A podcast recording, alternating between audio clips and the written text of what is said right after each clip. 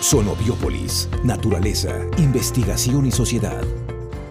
Hoy les saludamos recordando que fue un 18 de enero, pero del año 2012, cuando la ley SOPA, que es el acrónimo de siglas en inglés para parar la piratería en línea, fue un proyecto de ley de Estados Unidos del 26 de octubre del 2011 para combatir el tráfico de contenidos con derechos de autor y bienes falsificados a través de Internet. Eh, ¿Qué sucedió ese día? Que se apagó la página de Wikipedia en inglés por 24 horas. Quienes intentaban acceder acceder al sitio encontraban una pantalla negra en el que se podía leer Imagina un mundo sin conocimiento libre. Bienvenidas, bienvenidos, iniciamos.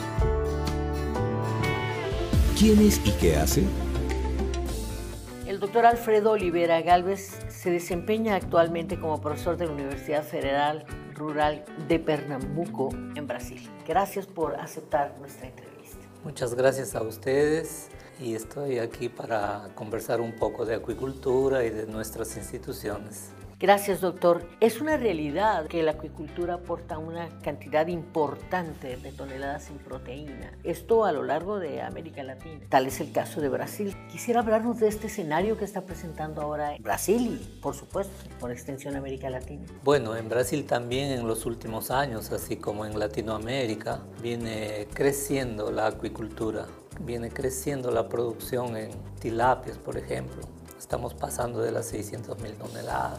En camarones marinos estamos pasando ya a las 100 mil toneladas. Tenemos producción en moluscos en el sur del país con 25 mil toneladas. Entonces el crecimiento es muy grande en el Brasil los últimos años y las perspectivas de seguir creciendo son también grandes. Vivir de cara al mar implica también tener una cultura del consumo de, de, esta proteína. Quizá tendríamos que hacer también algo en ese sentido en América Latina, promover el consumo de pescado o nada más implicaría producir más. No, la acuicultura se tiene que orientar mejor a dónde va, esa producción para dónde va.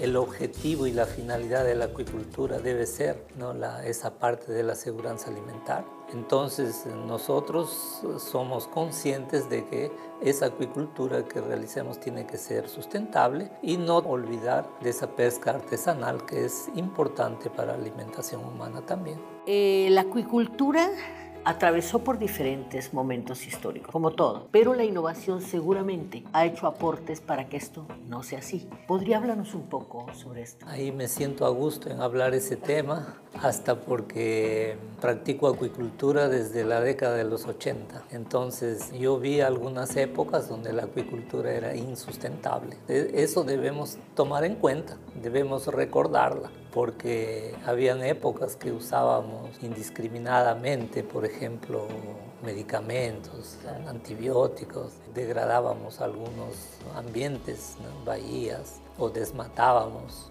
Entonces eh, aparece la acuicultura sustentable y nosotros tenemos que entrar a practicar con esos nuevos conceptos de responsabilidad. Ahí inclusive nosotros llamamos acuicultura responsable, o sea, hacer que esta acuicultura tenga un equilibrio ambiental, social, económico. Y en todo esto nosotros vamos generando una nueva acuicultura. Ahí vienen todos los procesos de innovación, de sustentabilidad espacial para nosotros determinar los espacios adecuados para la acuicultura, de sustentabilidad tecnológica para nosotros procurar tecnologías eh, donde se respete más el medio ambiente y se tenga más equidad social para todos. Entonces es un desafío de, de conceptos y en ese sentido creo que, por ejemplo, Brasil y algunos países de América Latina han progresado mucho en el entendimiento de cómo debe ser eh, una acuicultura sustentable. ¿no? Entonces es un desafío todavía para nosotros. Estamos avanzando, más los conceptos, las bases, las fortalezas están ya conocidas. Entonces ahora debemos trabajar en todo ese, ese sentido, ¿no? con esas nuevas prácticas de, por ejemplo, bioremediación que, que, que se debe implementar urgentemente en la acuicultura. Muchísimas gracias. Gracias a ustedes. Muchas gracias. El Centro de Investigaciones Biológicas del Noroeste, con la participación de los centros CONACIT, presentó Sonobiópolis, un espacio para la comunicación de la ciencia.